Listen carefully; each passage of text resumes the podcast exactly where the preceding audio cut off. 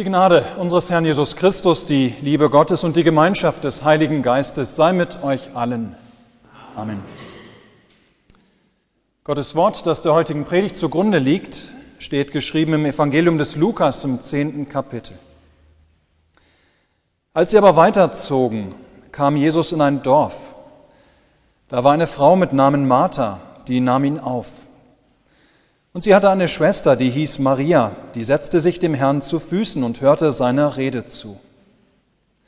Martha aber machte sich viel zu schaffen, ihm zu dienen. Und sie trat hinzu und sprach, Herr, fragst du nicht danach, dass mich meine Schwester lässt allein dienen? Sage ihr doch, dass sie mir helfen soll. Der Herr aber antwortete und sprach zu ihr, Martha, Martha, du hast viel Sorge und Mühe. Eins aber ist Not. Maria hat das gute Teil erwählt. Das soll nicht von ihr genommen werden. Amen.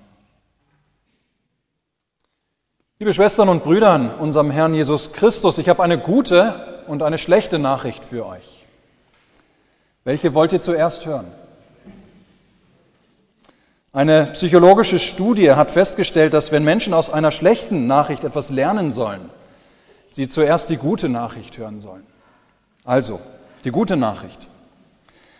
Alle, die ihr heute hier seid, ihr habt, oder zumindest andere haben es für euch, ihr habt, wie Maria, das gute Teil erwählt. Das Notes. Das ist toll. Die schlechte Nachricht. In unserem Herzen sind wir alle eine Martha. Wir haben viel Sorge und Mühe und wir machen uns viel zu schaffen und verpassen deshalb ganz oft dieses eine, das Not ist. Aber eins nach dem anderen. Lasst uns erstmal einen Blick auf die Geschichte werfen, die uns der Evangelist Lukas heute vor Augen führt. Die Geschichte von diesen Schwestern Maria und Martha und sehen, wie ungewöhnlich vieles von dem ist, was uns da berichtet wird. Jesus ist auf dem Weg nach Jerusalem. Dabei kommt er in ein Dorf. Und als er in dieses Dorf kommt, da passiert eine erste sehr, sehr ungewöhnliche Sache. Er wird von einer Frau in ihr Haus eingeladen. Ihr Lieben, eine Frau ohne Mann, die einen anderen unverheirateten Mann einfach so in ihr Haus einlädt, das war damals in Israel im Grunde genommen undenkbar. Männer blieben unter Männern, Frauen unter Frauen. Und doch kehrt Jesus bei ihr ein als sei es das Selbstverständlichste auf der Welt. Und dann passiert noch etwas sehr Ungewöhnliches. Die Schwester dieser Frau, die vielleicht dort im Haus wohnt, vielleicht ist sie auch nur dort zu Besuch, auf jeden Fall diese Schwester kommt und sie setzt sich Jesus zu Füßen und sie hört seiner Rede zu. Sich einem jüdischen Rabbi, einem jüdischen Lehrer, was Jesus war, zu Füßen zu setzen, ähm, das sagte man damals, wenn jemand Theologie studierte. Ja, so bezeugt es zum Beispiel der Apostel Paulus in der Apostelgeschichte, dass er im Gesetz unterwiesen wurde zu Füßen Gamaliels, einem großen Lehrer. Hier war nun also Maria, die sich zu Jesu Füßen unterweisen ließ. Das war schon sehr, sehr ungewöhnlich für diese Zeit damals. Wer eine Tochter das Gesetz lehrt, lehrt sie Albernheit, so lautete damals ein Sprichwort. Ja, Frauen, so das Denken, brauchten überhaupt nichts vom Gott, Wort Gottes zu lernen.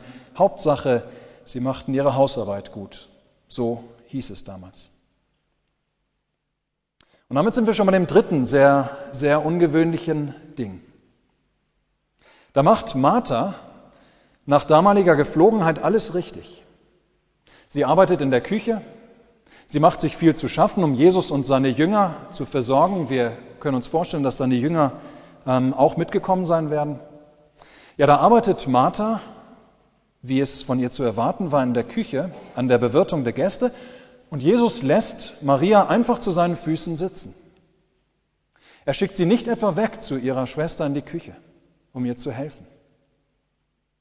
Ja, eigentlich hätte Jesus längst zu Maria sagen müssen, hey Maria, deine Schwester hat viel Arbeit in der Küche. Du solltest ihr helfen. Was machst du eigentlich noch hier? Und so platzt Martha tatsächlich auch irgendwann der Kragen. Sie kommt aus der Küche ins Wohnzimmer zu Jesus gestürmt und sie beklagt sich bei ihm über Maria. Herr, fragst du nicht danach, dass mich meine Schwester lässt allein dienen? Sage ihr doch, dass sie mir helfen soll. Und dann folgt noch eine Überraschung. Und zwar überrascht, wie Jesus reagiert. Er reagiert nämlich nicht so, wie Martha es erwartet hatte und wie es eigentlich auch richtig gewesen wäre. Er schickt Maria nun nicht etwa, spätestens jetzt, als Martha sich beschwert, in die Küche. Ja, so hätte man es erwartet. Aber nein. Jesus verteidigt im Gegenteil sogar noch das Verhalten von Maria. Er sieht und er schätzt zwar das, was Martha tut, ihre Mühe, ihre Sorge, die Gäste im Haus zu bewirten, aber er sagt zu ihr, eins ist Not. Eins ist wirklich entscheidend. Eins ist allein nötig.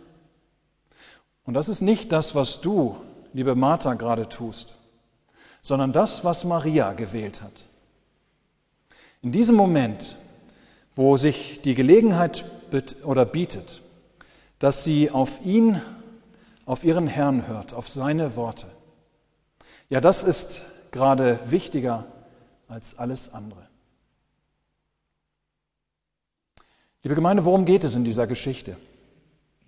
Will Jesus damit andeuten, dass die Arbeit mit Essen und Trinken und dem Bewirten von Gästen, dass das alles eine minderwertige Arbeit ist? Dass andere Dinge wichtiger sind als die Hausarbeit? Nein. Will Jesus mit seinem Verhalten sagen, dass Frauen nicht in die Küche gehören und Männern in allem gleich sein sollten? Nein, so ungewöhnlich sein Verhalten auch ist. Es geht hier nicht um die Rechte von Frauen oder Emanzipation. Es geht auch nicht in erster Linie, wenn wir das weiterdenken würden, im weiterten Sinne, es geht nicht um Dienste in Gemeinde und Kirche und wo sie ihren Platz haben. Nein, ihr Lieben, das Entscheidende an dieser Geschichte, ihr Dreh- und Angelpunkt ist, wer hier bei Maria und Martha gerade zu Gast ist. Ja, daran, an dem Gast, misst und entscheidet sich alles andere. Denn es ist an diesem Tag kein gewöhnlicher Gast dort bei Ihnen im Haus. Es ist nicht Onkel so und so oder Tante so und so, die gekommen sind. Es sind nicht die Nachbarn vom Dorf. Nein, es ist Jesus, der sich dort eingestellt hat und kein anderer. Ja, und genau das macht den alles entscheidenden Unterschied. Denn dieser Gast, Jesus ist nicht gekommen, dass er sich dienen lasse, sondern dass er diene. Er ist nicht gekommen, um zu empfangen, sondern er teilt selbst aus, was Menschen brauchen. Ja, und wenn wir das erst einmal erkannt haben, ihr Lieben, dann sehen wir die ganze Geschichte nochmal anders. Und dann können wir auch viel besser beurteilen, wo wir uns oder wo wir in dieser Geschichte stehen. Ob wir mit Martha in der Küche sind oder mit Maria zu Jesu Füßen. Liebe Gemeinde, wozu wir hier heute wieder zusammengekommen sind, das nennen wir Gottesdienst. Und so haben wir es hoffentlich im Konfirmandenunterricht alle gelernt. Dieses oder bedeutet dieses Wort Gottesdienst in erster Linie Gottesdienst an uns. Ja, es bedeutet, dass wir hier zusammengekommen sind, damit Gott uns hier dienen kann. Dass wir hier Gottes Dienst an uns empfangen. Nun neigen wir aber immer wieder dazu, dass wir denken, es mit dem Gottesdienst eigentlich um unseren Dienst an Gott geht. Das passiert schnell, dass wir so denken. Gerade auch wenn wir sehen, dass moderne Kirchen ihre Gottesdienste gerne Lobpreisgottesdienste nennen. Da wird klar angezeigt, dass sie ihren Gottesdienst anders verstehen, und zwar in erster Linie als ihren Dienst an Gott. Die Gemeinde kommt zusammen, um Gott zu loben und zu preisen. Das tun wir natürlich auch, aber darum geht es nicht in erster Linie. Nein, um unseren Dienst geht es sonntags immer nur am Rande. Wir kommen nicht hierher, um etwas abzuleisten. Wir tun nicht etwa ein gutes Werk, indem wir zum heiligen Abendmahl gehen. Wir tun Gott nicht in dem Sinne einen Gefallen, so als ob er unseren Lobpreis und unseren Dank nötig hätte. Nein. Gottesdienst ist in erster Linie Gottesdienst an uns. Christus kommt uns zu dienen. Er ist der Gastgeber, der nur ein Ziel hat. Er will uns mit dem beschenken, was wir wirklich brauchen. Mit dem, was wirklich lebensnotwendig ist. Mit dem einen, was Not ist. Und was wir nirgendwo anders bekommen können. Die Vergebung unserer Sünden, damit Leben und Seligkeit. Aber gerade dies fällt uns immer wieder so schwer zu glauben und zu leben, dass das Wichtigste und allein Notwendige in unserem Leben etwas ist, was wir selber nicht machen können, sondern uns wirklich nur schenken lassen können. Wir sind es in unserem Leben so gewohnt, selber alles tun zu müssen, selber für uns und unser Leben sorgen zu müssen. Und das, was wir tun und tun müssen, erscheint uns dann immer wieder so viel wichtiger als das, was uns von Gott geschenkt wird. Und so lassen wir der Martha in uns immer wieder weiten Raum. Martha ist in unserer Geschichte wunderbar aktiv, im positiven Sinne. Sie macht sich viel zu schaffen, denn immerhin hat sie ja auch einen besonderen Gast. Ja, was sie da alles so eifrig tut, das tut sie mit den besten Absichten. Sie macht sich viele Sorgen, sie scheut keine Mühen, und, ähm, um eine gute Gastgeberin zu sein. Nur ist sie so in Anspruch genommen durch oder von ihren Aufgaben, dass sie darüber das Wesentliche verpasst. Dass sie nicht erkennt, dass Jesus da ist, ihr zu dienen und nicht andersherum. Und dass dieser Dienst, Jesu Dienst, wichtiger ist als alles in der Welt.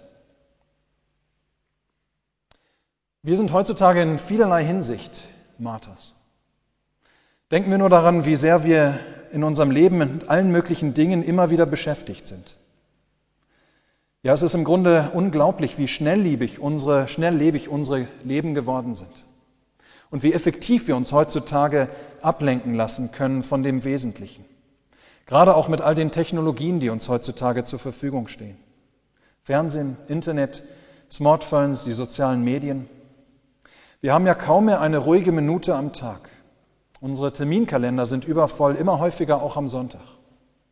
Und vieles von dem ist vielleicht auch wirklich was Gutes, was wir tun.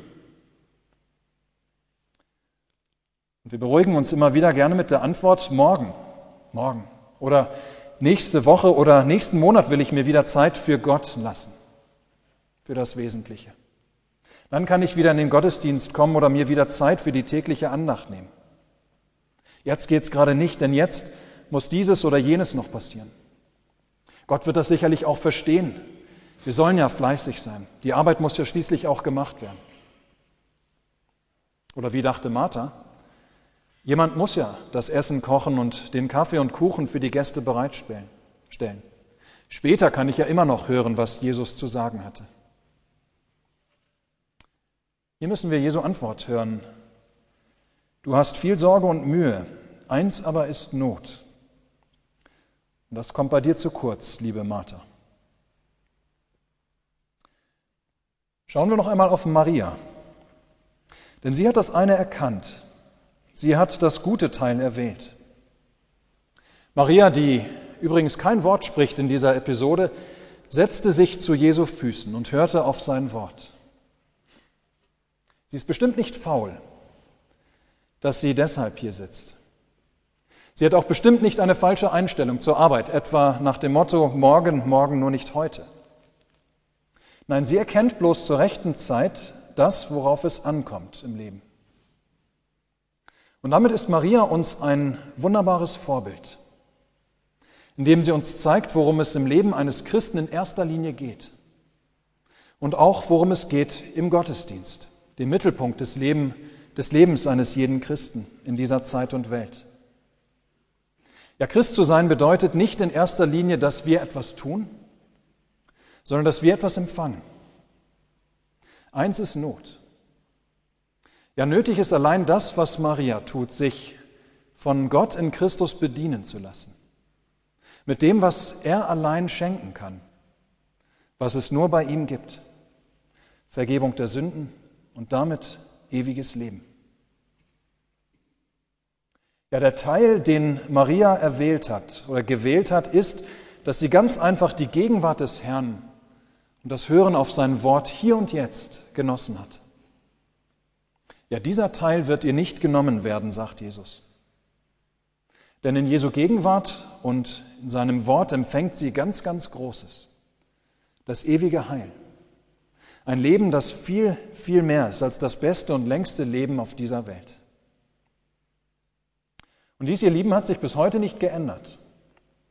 Und darum ist es gut, dass wir heute Morgen der Maria es gleich gemacht haben und zum Gottesdienst hier zusammengekommen sind.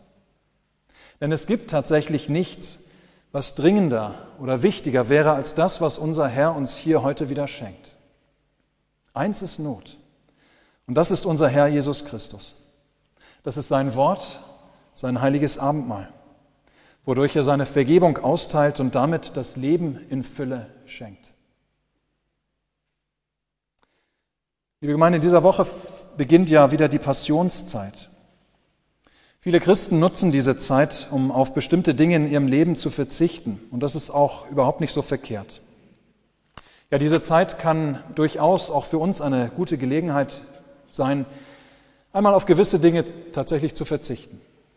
Ja, es kann gut und sinnvoll sein, in dieser Zeit zum Beispiel auf Fernsehen oder Alkohol oder Schokolade zu verzichten oder aufs Rauchen daran oder daran können wir sehen, wie frei wir wirklich sind und wovon wir vielleicht doch abhängig sind. Und der Verzicht kann uns auch daran erinnern, dass Christus für uns auf viel, viel mehr verzichtet hat als auf ein paar schöne Dinge im Alltag. Aber das Wichtigste der Passions- oder der Fastenzeit ist nun gerade nicht, was wir tun, worauf wir alles so verzichten. Das Entscheidende ist, dass wir uns wie Maria zu den Füßen Jesu setzen und ihm zuhören. Dass wir uns die Zeit nehmen, um uns von ihm mit seinem rettenden Wort von seiner Passion bedienen zu lassen, dass wir das Wort vom Kreuz hören, das unsere Rettung ist.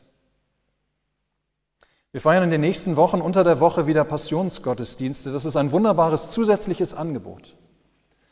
Da haben wir mehr Zeit, mehr Gelegenheit als sonst, uns, um uns von dem Wort Gottes vom Kreuz bereichern zu lassen.